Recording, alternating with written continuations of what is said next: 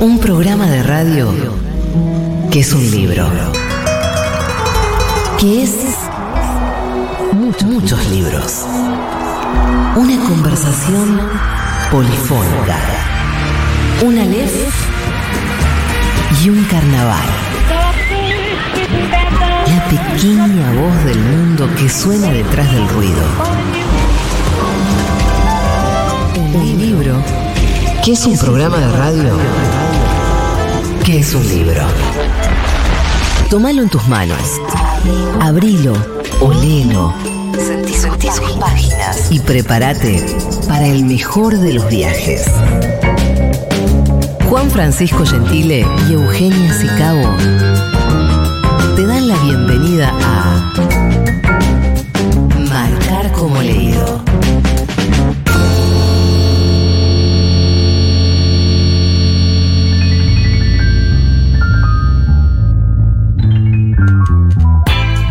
Hola, hola, bienvenidas, bienvenidos, bienvenides a un nuevo capítulo de Marcar como leído. El programa dedicado íntegramente al insondable, maravilloso, misterioso, impredecible mundo de los libros, de la literatura. Cada martes y a lo largo de una hora te proponemos formar parte junto a nosotros de este espacio. Nos tomamos un pequeño recreo de las noticias, de la actualidad, que lógicamente nos tienen tan atentos a todos y tan pendientes.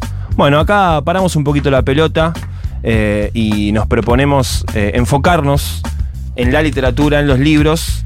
Hoy nuevamente tengo el placer de acompañar en este piso a nuestra productora y ahora de venida, en conductora también, Dani Morán. Hola Dani, ¿cómo estás? ¿Qué tal, Juan? Bienvenidos a todos y todas que están del otro lado de la oyentada. Sí. Eh, bueno, hoy tenemos noticias de Euge, así que quédense por Ah, Eugenia, lado. claro, nuestra compañera está, está de viaje, él va a estar nuevamente aquí la El semana que viene. martes, sí. Bueno, eh, cuando no está Eugenia, eh, Daniela y Juan aprovechan y hacen programas sobre poesía. Así que hoy tenemos un nuevo capítulo. Sí, que teníamos muchas ganas sí. de, de estrenarlo. Sí, vamos a estar con una presencia que a nosotros nos enorgullece mucho poder tener, porque es Fernando Noy, un nombre muy importante de la poesía argentina, de la cultura, eh, eh, conocido como la Noy en los ambientes, y que todas las personas que, que- que lo han tratado y han estado eh, cerca hablan maravillas de él, lo cual yo lo que estoy conociendo hoy, eh, pero es como que ya lo conocía, porque... De otras vidas. Sí, la- sí, de leer, Sí. de, de escuchar a, a los músicos que lo tenés muy fuerte. Sí, acá, porque me bajo de acá, no te preocupes, Yo sufro mirá. mucho la contaminación sonora. Ahí estás un poquito mejor. Prefiero estar así. Ah, ¿preferís estar sin auriculares? sí, Dale, dale. Tengo un drama con el tema de la, contaminación sonora. Sí. Porque nosotros los poetas, sobre todo, de- desciframos el silencio, ¿no? Mm. Y el silencio es lo que está haciendo un lujo en este momento. ¿Solés estar en silencio? Ah, yo soy muy solitario, muy silencioso. Es la única forma de coincidir con lo poético. Para mí, hay gente que le gusta el ruido, pero ya es una exageración. Bueno, cambiemos de tema y volvamos a tu principio. Porque es una queja y yo no me quiero seguir quejando de tantas cosas. Bueno, para quienes no lo conocen, Fernando Noy eh, es poeta, dramaturgo, escritor, eh, Actor. performer también. eh, formó parte de aquella generación que en los años 80 revolucionó la cultura en la vuelta a la democracia con el famoso Batato Berea. Va, va. Berea no, Barea. Barea, claro que sí, la- Batato Barea. La, naranja se barea. sí, no, Batato Barea. A veces dicen Berea. Lo que Sí. pasa es que A mí me quedó Vos incorporado de tenés esa 40 manera. años y hay mucha gente que Yo eso en, no lo viví. en 10 años es un siglo. Claro. Porque después de los 40 años, la vida, cada año, en el pasado, digamos, es, un, es una década. Sí. Porque si yo tengo 10 años de diferencia con otras figuras de los años 60 y es casi un siglo. O sea, ustedes, claro, se pueden equivocar y además equivocarse y que yo te lo remarque, no hay problema. No, claro, por supuesto, el equívoco es parte. Claro, del jardín, del Claro, jardín, es otra sí. flor más. Crece de forma silvestre, el error. Silvestre, como el hermoso pasto. Bueno, y en la poesía a veces pasa eso también, ¿no? Que aparece alguna palabra, no sé si por equivocación, pero tal vez sí, como en, en el error o en el aparente error de alguna de alguna eh, concatenación. Digo, aparecen dos palabras que no estarían juntas, tal vez, en el lenguaje coloquial. Exacto, exacto, eso puede pasar. Lo que pasa es que yo estoy muy estricto con la literatura, la poética. Y la- el Mm. tema de la poesía es un tema que es como una posesión, ¿no? Me baja y llega. Yo no. Yo no me siento a escribir un poema, el poema me obliga a sentarme. No es necesario una mesa, si puede ser un- un- una piedra, Sí. un bar, ya los bares son imposibles con ese ruido. El ruido, el ruido obnubila lo poético, eclipsa esa, esa relación entre una voz que escuchás, que es como escuchar a alguien que te lo dice, ¿no? Yo creo que hay algo de mediunidad entre lo poético y el hecho de escribir, entre el poeta y el hecho de escribir. Y tiene mucho que ver con la clarividencia, de pronto ver así en el aire cosas que son solamente patrimonio de uno Sí. y que uno se los transmite al mundo, ¿no? y, y eso eh, también, otra gran poeta, Olga Orozco, me decía que es un don la poesía, pero un don perverso y malsano.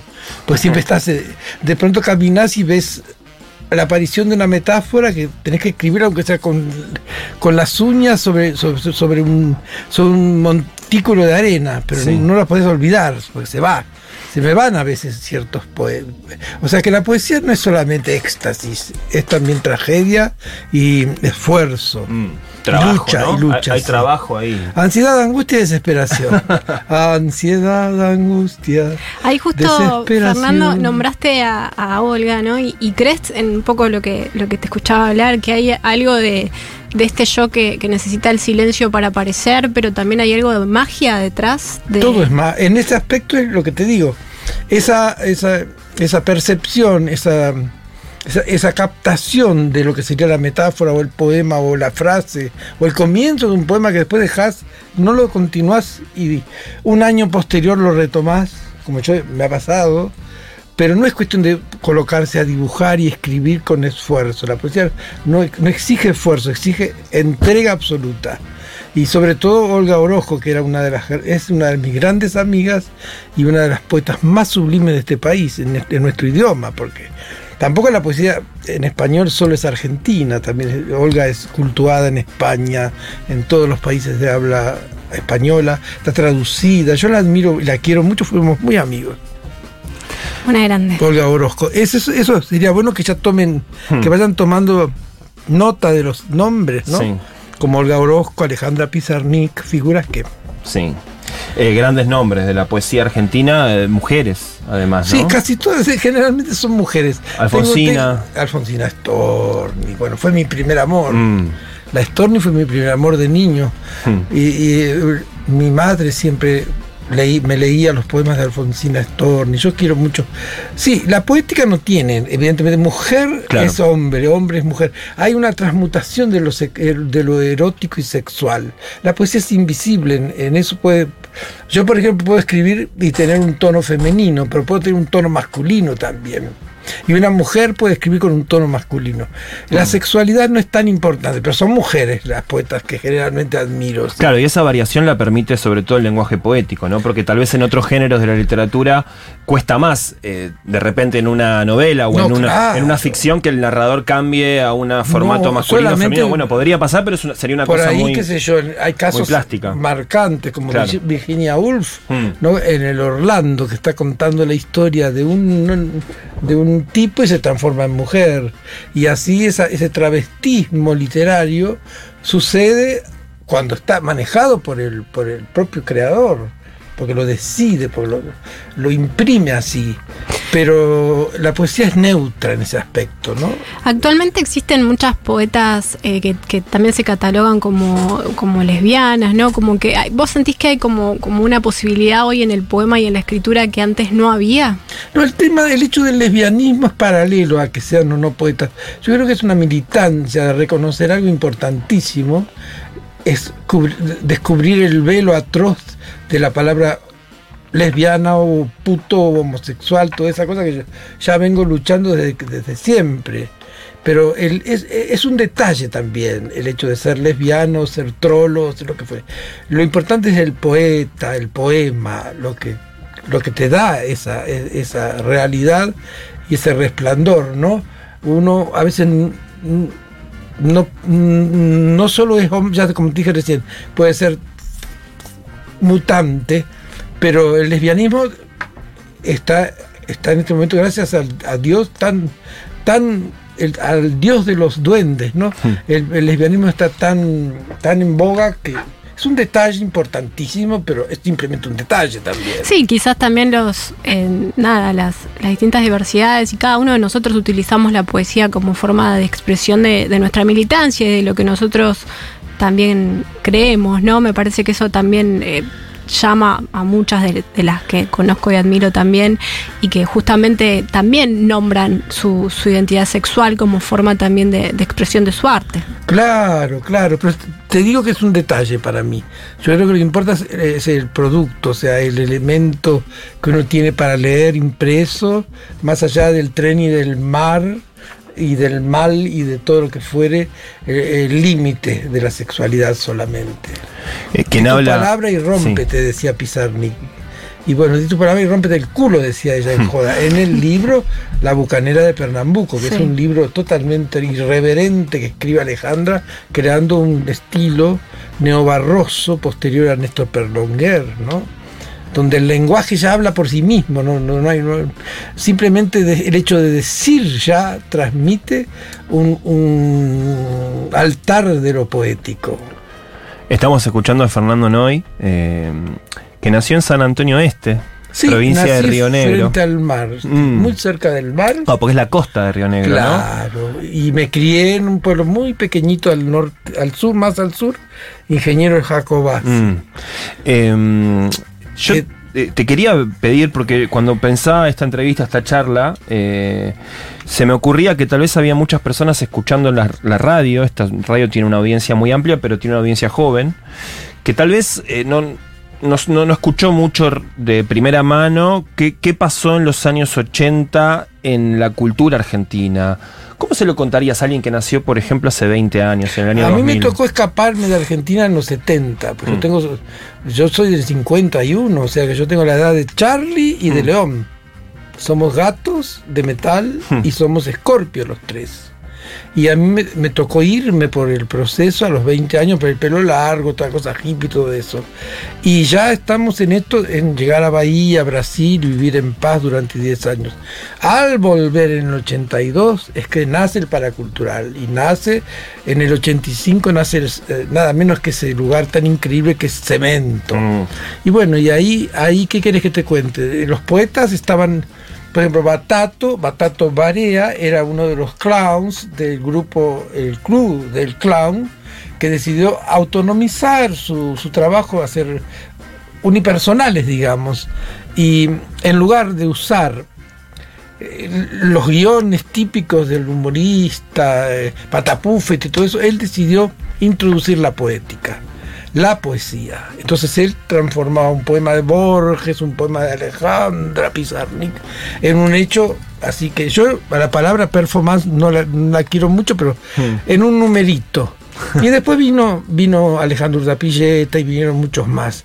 En ese tiempo, en los 80, la poesía ya pasó a un lugar que no estaba habitualmente. Es decir, salió de los libros y pasó al escenario, o a, la taberna, Sí. o al café concert.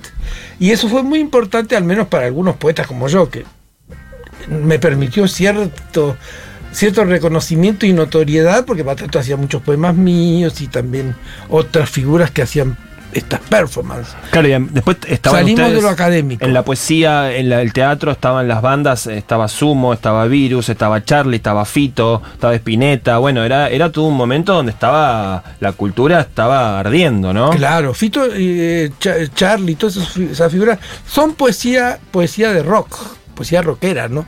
Qué, qué poeta inmenso es Charlie García, qué poeta inmenso es Luis Alberto Spinetta, Mm. pero son poetas, sin, no son poetas, o sea, la poesía no está solo en los libros, la poesía está en todo lo que irradia belleza y, y fascinación y, con- y- y conocimiento. Puede ser un cuadro, un- una, un- un- una obra de teatro, cualquier, cualquier bruja de las musas si no tiene poesía no existe. O sea, la poesía es elemental para todo. Pero también está la poesía en sí misma, como la que estoy escribiendo yo hace siete libros, y la que escriben las personas que son poetas profesionales, digamos, aunque es una palabra que a mí no me guste tanto, Hmm. pero sí. Entonces, en ese tiempo la poesía copó, copó, copó, copó. Y ahora eh, hay una enorme demanda sobre lo poético, por suerte, ¿no? ¿Y en dónde la ves la demanda esa? lo en las jóvenes, mira ella con qué ganas. ¿Cómo se llama? Dani, Daniela. Dani, eh, qué interés tiene. En, eh, yo porque además pienso que es un momento muy difícil, muy tremendo, y, y la poesía es como una especie de salvación, ¿no? Porque lo, lo- lo poético al menos a mí me ha salvado de mucho. Y creo que la gente necesita ese- esa especie de elixir, que es, que es el SOS de la palabra y de los poetas que no son de ahora solamente, los poetas que vienen de siglos, ¿no? Por ejemplo, qué sé yo, Nerval, Baudelaire, Lautremont, Rimbaud, son millares. Hmm. Y la gente, la poesía es como un músculo, si vos empezás a cultivarla, vas a seguir y seguir. Hacia adelante puede ser que vas atrás. Y a- de atrás vas adelante. No hay, no hay un, no hay un previsible eh, norte. Hmm, eh, No, no hay un, un desarrollo lineal. Dadaísmo, Claro. hiperrealismo, todos los sismos conducen a un mismo lugar, Hmm. que es el encuentro con el poema, Hmm. sea cual fuere, y, y eso es lo que importa. Justo recién mencionabas, eh, nosotros nos encontramos también en, en lo que fue la presentación de este libro, Nunca más de las locas, de, ah, sí, de un es- compañero justo ayer amigo. pensé mucho en el autor, Sí, en, en Matías Máximo, que le mandamos un que es beso un grande. divino, Matías Máximo, lo, lo quiero invitar porque ahora voy a leer poesía en breve y quiero invitar a, a todo el mundo, a ustedes también. Ahora me fijo acá en este... En esto, ya, ya les diré bien el Dale, lugar y todo. ahí en el corte lo buscamos bien, 20 la información. Sí. Es ahí cerca de.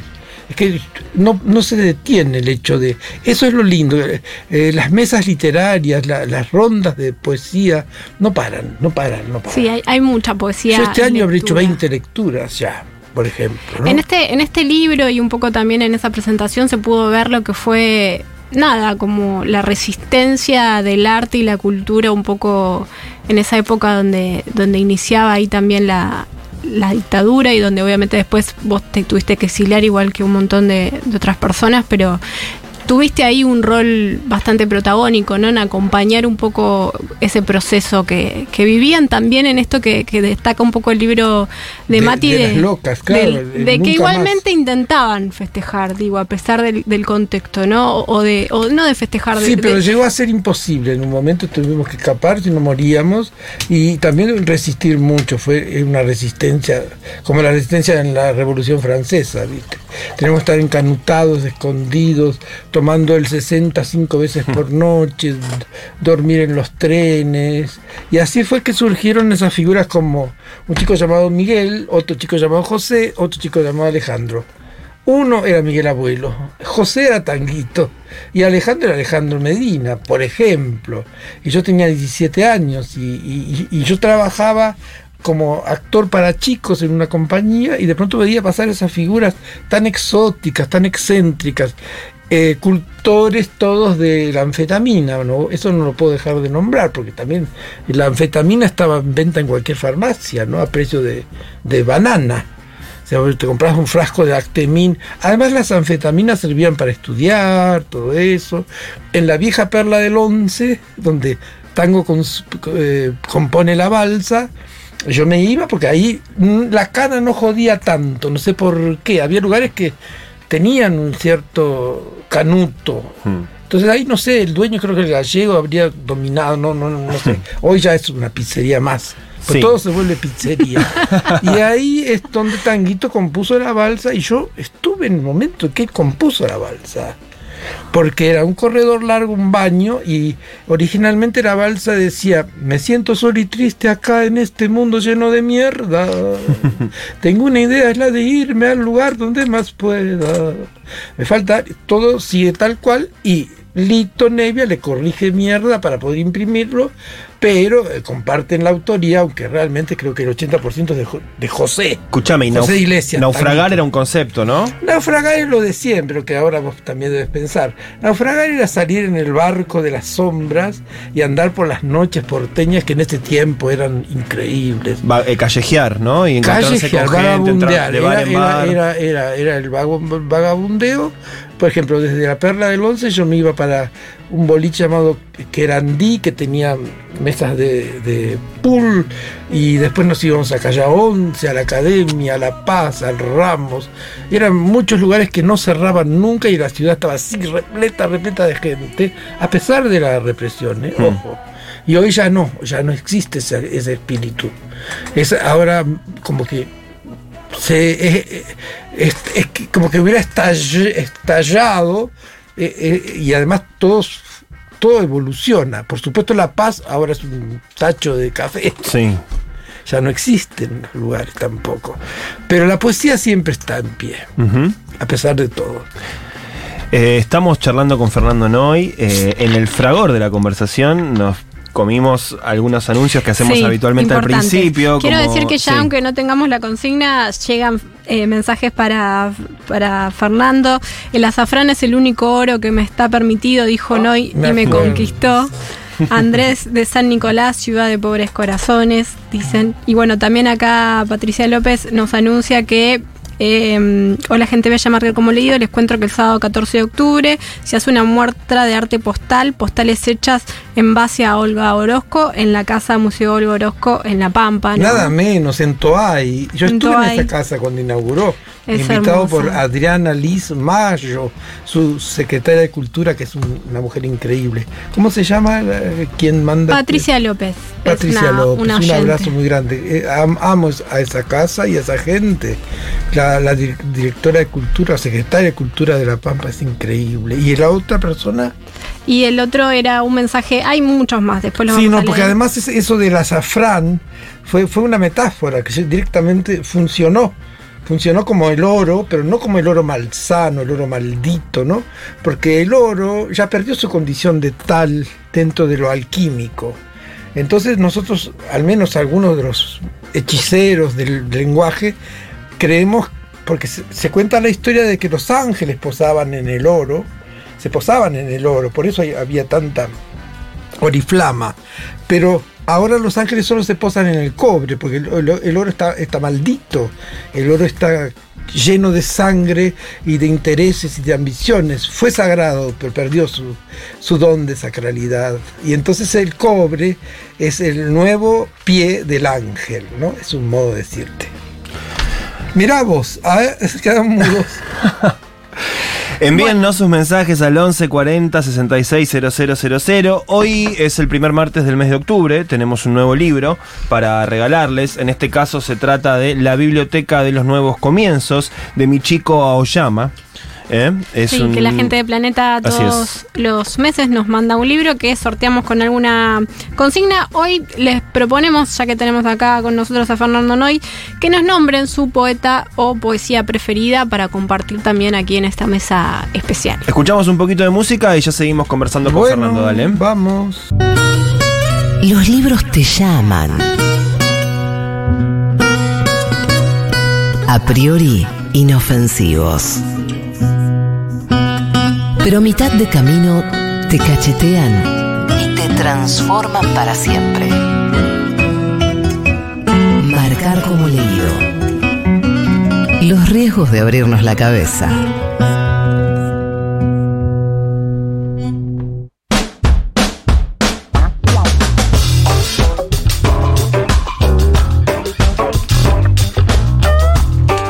Muy bien, continúa a marcar como leído y como todos los martes y gracias al grupo Planeta tenemos un libro para regalarte. Eh, en este caso se trata de la Biblioteca de los Nuevos Comienzos de Michiko Aoyama, eh, la novela japonesa sobre el poder de los libros, eh, que ya lleva más de 300.000 ejemplares vendidos. En el corazón de Tokio hay una pequeña biblioteca donde trabaja la señora Komachi, teclea en su ordenador a velocidad de vértigo y en sus momentos de ocio crea pequeñas figuras de fieltro que luego regala a los visitantes más especiales, a los que les pregunta, ¿qué es lo que buscas?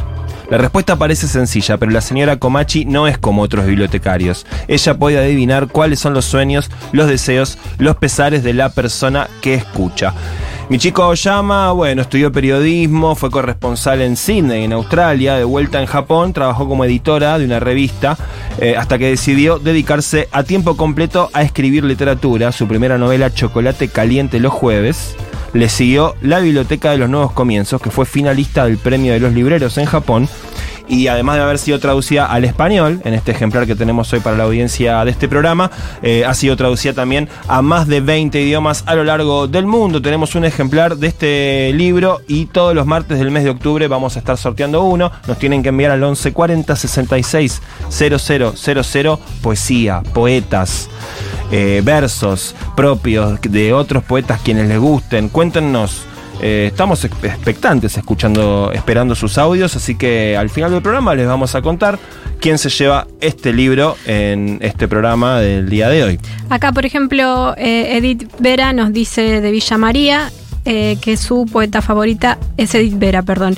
Ella se llama Noelia y dice que tenga el oído atento a la injusticia, que no tenga los ojos cerrados ante el horror, que mis hombros sean fuertes para ayudar al débil y que tenga el corazón de abejas para que mi lenguaje sea sustancioso panal. Eso no más, vida, eso no más. Edith Vera con trébol en los ojos. Así, ¿no? Nos van mandando, si pueden mandarnos audios, mucho mejor. Muy bien. Qué lindo. Sí, va Qué llegando linda- la poesía. Qué linda mezcla de, de Mm. idea de. ¿Qué pensás de la poesía del interior o de los autores Ah, no también? existen límites porque hay poesía en interior que es capitalina y hay poesía capitalina que es sureña. Yo no, yo creo que hay mucha producción. La, la verdad, todo, todo Argentina y Brasil, los lugares que yo est- estuve, ha- hay un, hay un boom de la poesía y también hay mucha poesía transgénica, digamos. Gente que cree que está haciendo poesía y es simplemente un intento. Porque la poesía no es tan fácil de abordar tampoco. Ahora vamos a hablar un poquito más de esto. Vamos a una tanda, ¿les parece? Dale, ¿cómo y no? Y volvemos. Subrayar o no subrayar los libros. Esa es la cuestión. Marcar como leído. Futuro. Vivir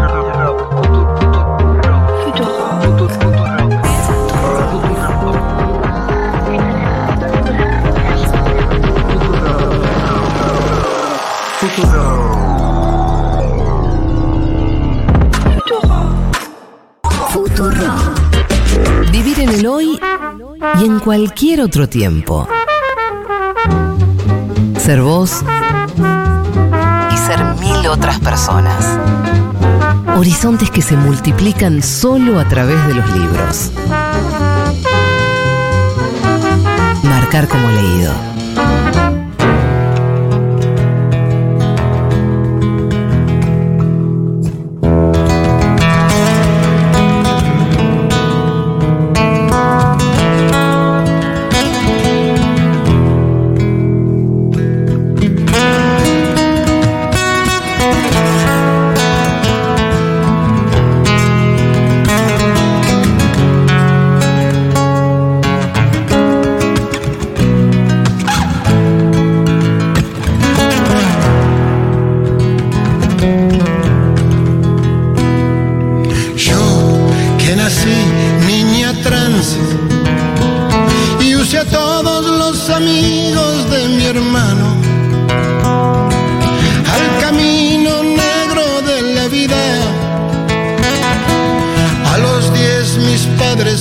Tiraron y ahora tengo ya 42 años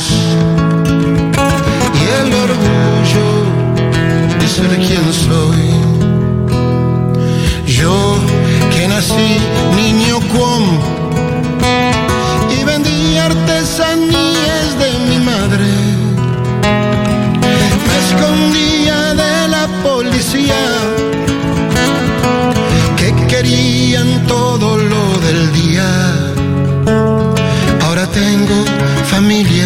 Profesión y el orgullo de ser quien soy. Estamos escuchando a León Gieco. La canción se llama El Orgullo. Ahora que dice Fernando. Justo cuando- ¡Censura! Se decía Eh, bueno, Cuando contanos dice un poco. yo que nací Fernando Noy, yo estaba en la, estudiando en el subte y había una, una mujer maravillosa tocando la viola y, y de pronto escucho que dice yo que nací Fernando Noy, porque ya a, a León lo cantan en todos los lugares y en la línea H, que yo digo línea Homo, hay muy buen sonido. Me decía Miguel Zabaleta, es bueno para tocar porque hay un- una Sí, es hermoso los artistas que y bueno, están ahí pero siempre. justo cuando le tocaba mi entrada, eh, no, pero ser un adjetivo para alguien como León Gieco, nada menos, es tan importante para mí como, Justo nos como un premio, eso, un premio, es un trofeo. Y, y imagínate, es una, una sorpresa increíble. Si bien otros artistas también mencionan en sus cantos, pero este, esto de tener la posibilidad de ser un adjetivo para León Gieco es muy groso. Y hace poquito que salió este disco. No, no sabía que te nombraba, sino no, no entraba ahí. eh. Fernando. Ahí está. va, ¡Vamos! Y estaba la- me encantó porque yo estaba en el subte, les dije, y me conmoví porque la joven cantaba divino. Y bueno, hacen esa cuestión de cantar en los, en los metros, como diríamos en París. Este es uno de los temas que eligió Fernando Sí. para compartirnos, claramente. Bueno, contabas recién eh, en la tanda que, que un poco la anécdota de cómo León te, te dice, che, ¿te puedo nombrar en un tema? Sí, fue, empe- empezó con, con, un- con Mercedes Villar, que es muy amiga querida, me dice, ¿quiere pedirte autorización? Bueno, y después vino Alicia, su mujer, yo lo conozco a León hace 50 años. Sí. Hace más, 55. Esa y bueno, León estaba en el grupo de, de- yo- Charlie García, León Gieco, Elmiro Molina, Arinito Mestre, eh, eh, Morris, todos son compañeros míos de clase, somos todos de esa época. Sí. El único que quedó joven inmortal soy yo, porque no, no, nadie me cree que tengo 72 años, ni yo mismo.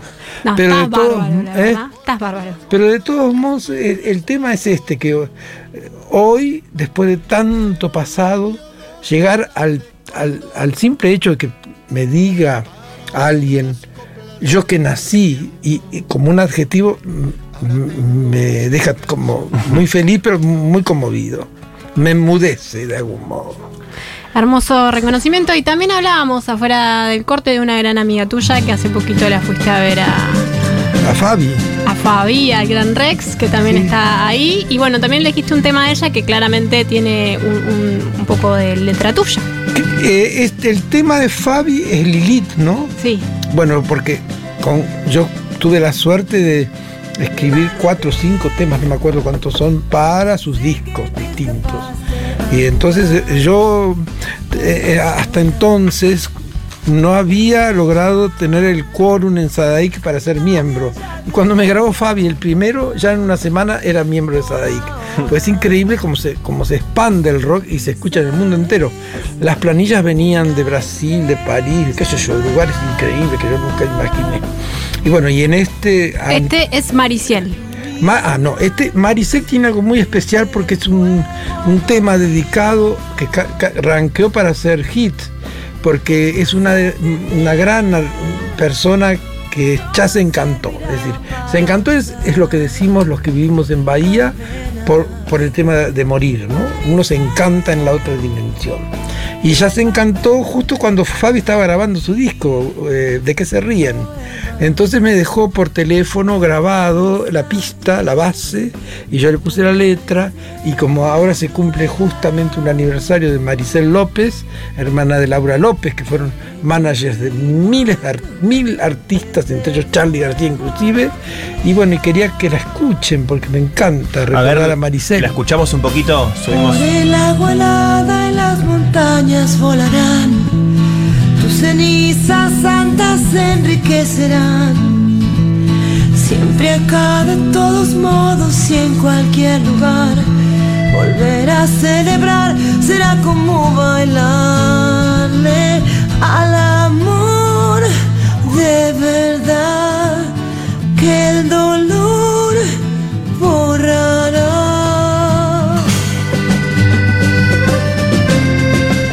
Inconfundible la voz de Fabiana Bueno, Cantilo. Fabiana Cantilo es realmente... Una de las grandes voces de la música popular argentina, ¿no? Exacto, como decís, es un color in- inconfundible, un artista de tanta exigencia personal con todo lo que hace, desde la puesta al detalle mínimo, ella está en todo, Sí. está en todo. En realidad yo nunca vi una persona con tanta energía para, para realmente llevar a escena algo. No, no vi, ni siquiera en Brasil. Mirá que conocí a Elis, Regina y a María Betaña y a Gal Costa, pero una persona capaz de producir todo su espectáculo y encima quejarse en donde corresponde y después cantar, yo no puedo creer. Una vez en la trastienda Fabi tuvo un ataque con porque estaba mal puesto no sé qué y se puso bravísima, otra que punk, es super punk. Y ahora justamente antes de ayer estuvimos en el estreno de su magnífico espectáculo que es el nuevo show que hizo en el Gran Rex, por primera vez llenando el Gran Rex. Claro. No, por primera vez ya había llenado un Gran Rex, pero no tres. Y hoy, hoy es el último. Así que eh, me alegro porque, Sí, claro. porque el primero fue una apoteosis. Igual, terminó el espectáculo, la gente aplaudía de pie y ya en el camarín agarró a un músico y le dijo, tal sol sostenido y el fano iban. No, ta, ta". es increíble. No podía disfrutar del, del aplauso que ya estaba pensando No, ya que- había que pasado el aplauso. mejorar, Estábamos claro. comiendo las pisetas y la Claro. delicia de Catherine. Eh, una, Catherine Manfield. una consagración la de Fabiana, sin dudas, en estos recitales. Es, en el es un caso muy especial en la Sí. música internacional, Fabiana Cantí. Tercer tema que eligió Fernando Noy, lo tenemos a mano. Eh, eh, Sí. Perdón, eh, ayer el espectáculo Fabi me hizo acordar en un momento al nivel de, de- de una cuestión de, que uno podría haber visto de Tina Turner en concierto, por ejemplo, Claro. o Nina Hagen, una cosa impresionante. Los bailes de la vida, por Susy Shock. Ah, claro. Bueno, Bueno, yo que nací niña trans, ¿no? ¿Se acuerdan? No, no aparece, pero, pero tiene que aparecer. Sí, ¿Está, sí, sí. ¿Está en el aire? Está en el aire, sí, estamos Bueno. escuchando. Ah, Bueno, sí. cuando, cuando León Gieco dice yo que nací niña trans, yo inmediatamente me acuerdo de Susy Shock. Fue en los bailes de la vida, en un bar a cambio de pan, que mucha gente buena puso el pie en la profesión Eh, de tocar un instrumento,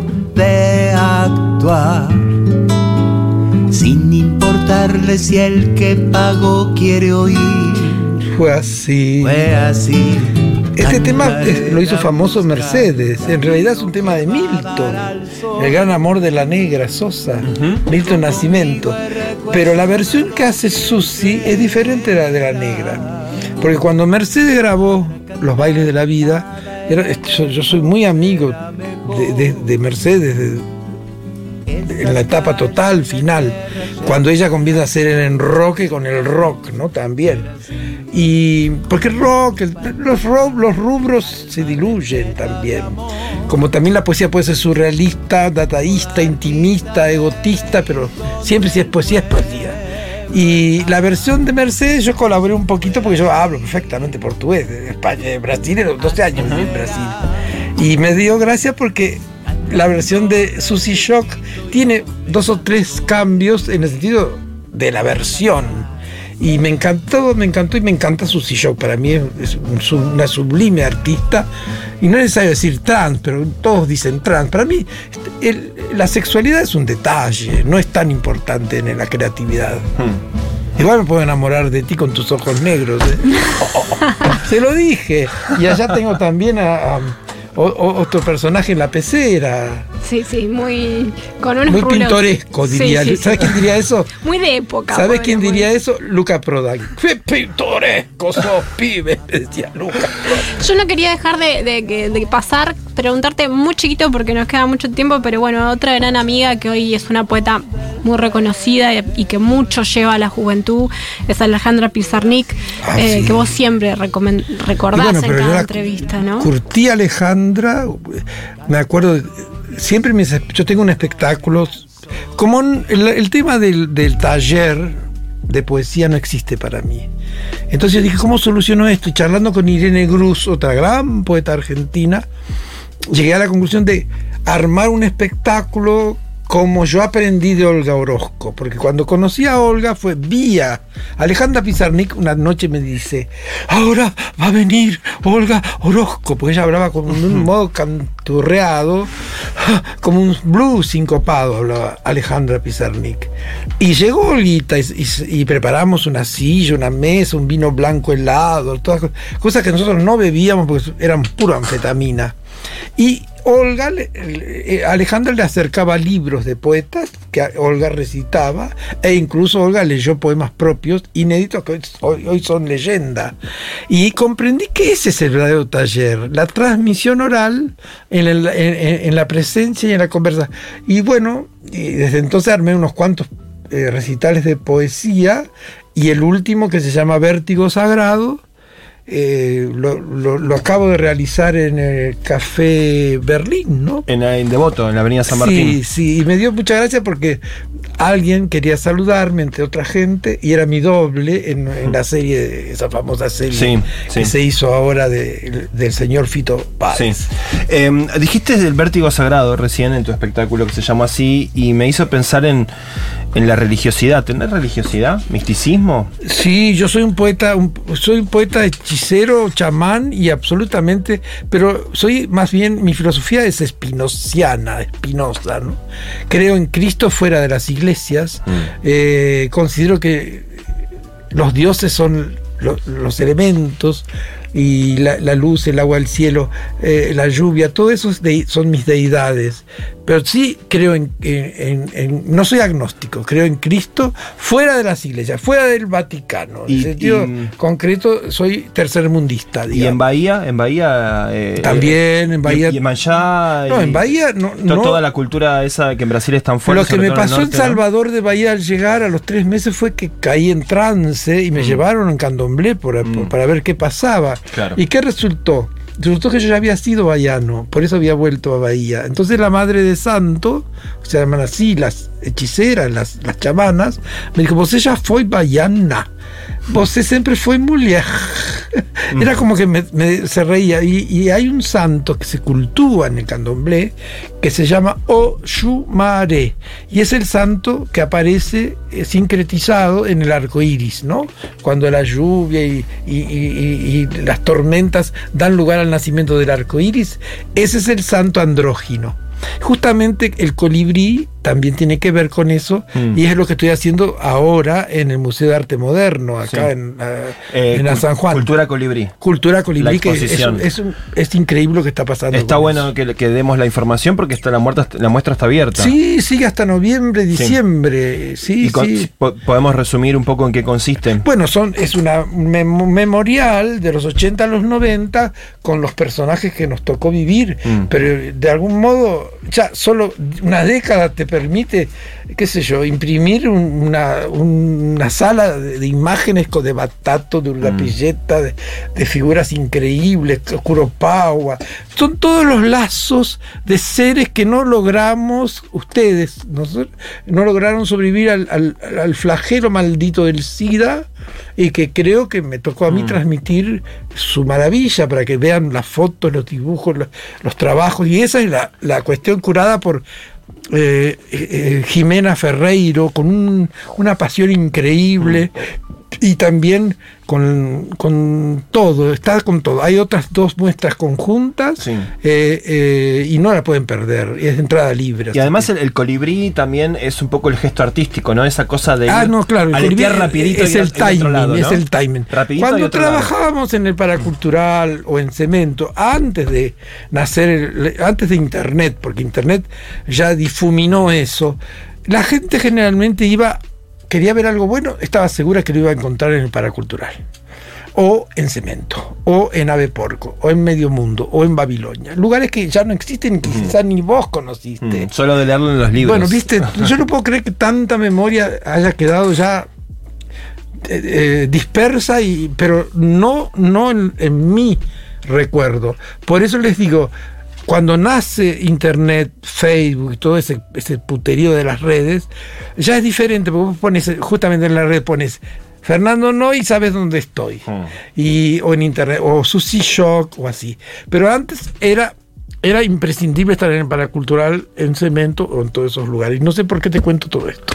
Fernando, em, eh, antes de, de terminar de charlar con vos y de pedirte que nos leas o recites algo poético tuyo, te quería preguntar un poco cómo estás viendo estos últimos semanas en función de la discusión que hay en la Argentina, donde están apareciendo personajes, digo, más allá de los candidatos, eso no vamos a meter en eso, pero sí me interesa esta idea de que vos perteneces a una generación para la cual la libertad fue una lucha muy importante, ¿no? Sí, han sí, sido sí, reprimidos, perseguidos, han tenido que exiliarse. Bueno, es como Sí. la respiración, es como Total. respirar. la y ahora aparecen personajes más ligados a la derecha o que, que hablan de la libertad con otro sentido, Es ¿no? un tridente maldito en el que va a triunfar el menos peor y nada, nada, nada, nada más triste para mí en mis, en mis 500 encarnaciones que este momento.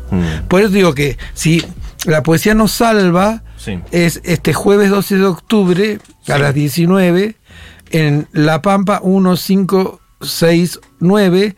Te llamaré poesía, un ciclo de lecturas que cura Maximiliano Leñani. Y vamos a leer Julián Axat, Gabriela Franco, María Negroni y yo.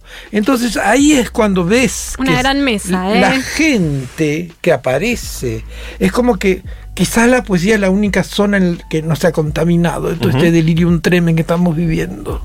Al menos yo soy un Sí. anarco, anarco imperial. Bueno, pero por lo menos me gustaría decir que no eh, perdamos las cosas que hemos conseguido. ¿No? No, claro, En los- y eso. en- venimos de años donde Eso. han habido muchos avances también. Bueno, pero por supuesto, y eso no se va a perder. Lo que Mm. te puede llegar a, a perder es, el verdad- eh, es la verdadera sensación de lo democrático puro, Mm. ¿no?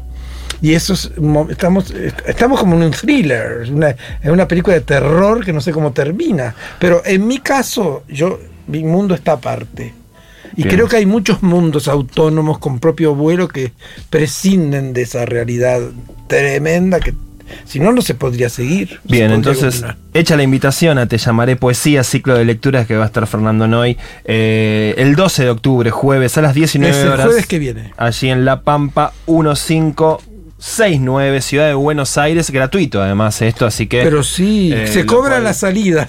la, la entrada es gratis, la salida vemos. La salida Como- un beso, digo yo. Yo para jugar un poco, digo, ha sido un beso. Pero el otro Eh, día también tuve un, ciclo, de, un evento literario ahí en, en la muestra del Museo de Arte Moderno. Estuvo la propia directora, Victoria Norton, y el coordinador, el, co- el codirector, Álvaro Rufiner, no podían creer que estuviera repleto. Y no es que uno se haya transformado en, qué sé yo, en, en una superstar, es que la gente necesita de lo poético. Em, bueno, como la gente necesita de lo poético, ¿nos regalarías algo poético? Sí, porque ahora? la poesía es pura salvación, pura, pura, pura. No, no se mezcló. Si es en sí mismo algo que, que no se contaminó, que, digamos. No, es que hoy que hablábamos de mi pueblo natal, que vos dije Santo Antonio, San Antonio, yo me crié en Jacobasi, y me acordé de mi primer poema publicado en Buenos Aires. Y dije, "Pues este es el poema que voy a recitarles de memoria. Y- y dice así, oigo al viento perdido en el tiempo, ¿a dónde irá con su risa? Muy lejos. Si hoy pudiera transformarme en aire y seguirlo, seguirlo en sus pulcros cortejos.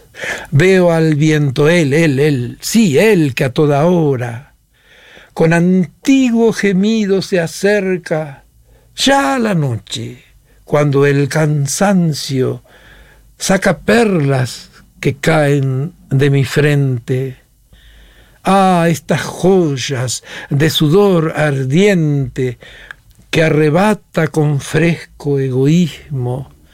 Veo al viento esconderlas en cofres o arrojarlas por tu piel de abismo. ¿Será el viento o tal vez yo mismo? Trece años tenía cuando la escribí. Muchas gracias, Fernando, por haber estado con nosotros. ¿eh? Siempre juntos. Fernando Noy para todos ustedes aquí en Marcar como Leído, un lujito.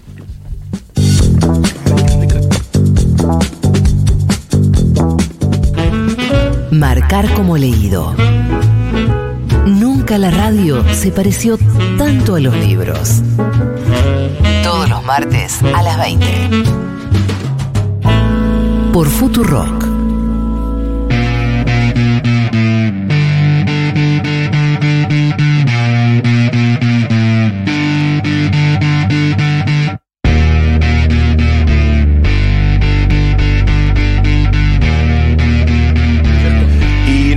Compañera Eugenia Sicabo nos envió audios desde la Feria del Libro de Nueva York. Así que mirá qué nivel, mirá qué level, Of a ver. course, ¿La escuchamos? Hola a toda la Ulises. oyentada bella de Marcar como Leído. Me reporto desde la ciudad de Nueva York. Estuve participando en la Feria Internacional del Libro de acá. Les extraño. Y les cuento un poco de lo que se estuvo hablando en la feria. Muy interesante un debate sobre la circulación de la literatura en Latinoamérica.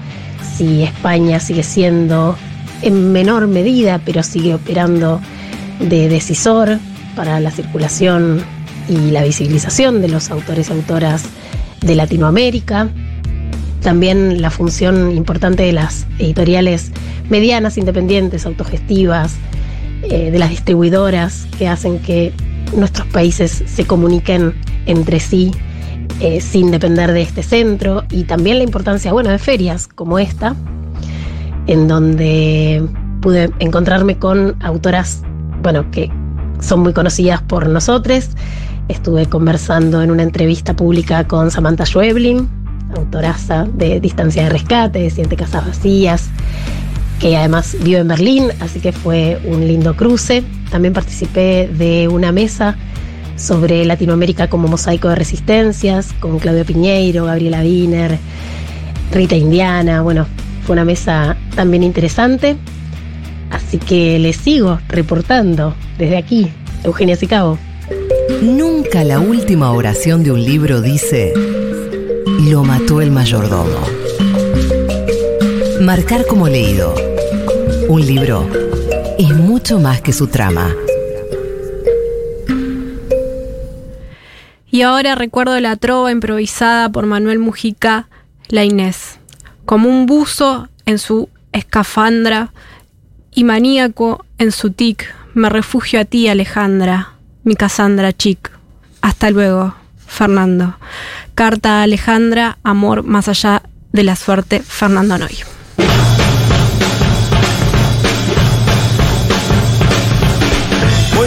Se termina así este capítulo de Marcar como leído, no sin antes contarte que el próximo jueves 5 de octubre se presenta Lula de la cárcel a la presidencia en Yuntabar. Es el último libro de ediciones Futuro que está escrito por Juan Manuel Carg. Narra la reciente caída y el retorno del gran líder popular del Brasil. Van a estar participando de esta presentación Ofelia Fernández, Marubieli, Federico Vázquez y Daniel Tonietti el jueves 5 de octubre a las 18.30 horas en Yuntabar, La Valle 3487. Se va. Eh, ¿Tenemos ganadora? Sí, Juana de Villa del Parque. Tuvimos poco hoy, les- le pedimos perdón a la oyentada. Hay muchos mensajes para Fernando, vamos a intentar transmitírselos ahora. Eh, pero bueno, nos encontramos, ¿no? En el próximo Sí, claro. programa. Nos volvemos a encontrar en el próximo programa. Estuvo Daniela Morán en la producción y también la coordinación del aire. Estuvo nuestro compañero operador nuevamente. Ramiro Ruffini. Ramiro, en la próxima edición ya se reincorpora Paula Artiuk, Nuestra- también Eugenia Sicabo. Así que vamos a estar ahí de, de reencuentro la próxima. Eh, Leila Gamba es quien coordina ediciones Futurock. Estuvo el gran Fernando Noy en el programa de hoy. Muchas gracias, Eh, Fernando. Gracias, Fernando, nuevamente. Voces merecen. Y yo soy Juan Francisco Gentile y nos despedimos. Gentil, qué gentil, gentil. Hasta el próximo Bueno, martes. Chau, chau. Ahora dice, decirlo de la.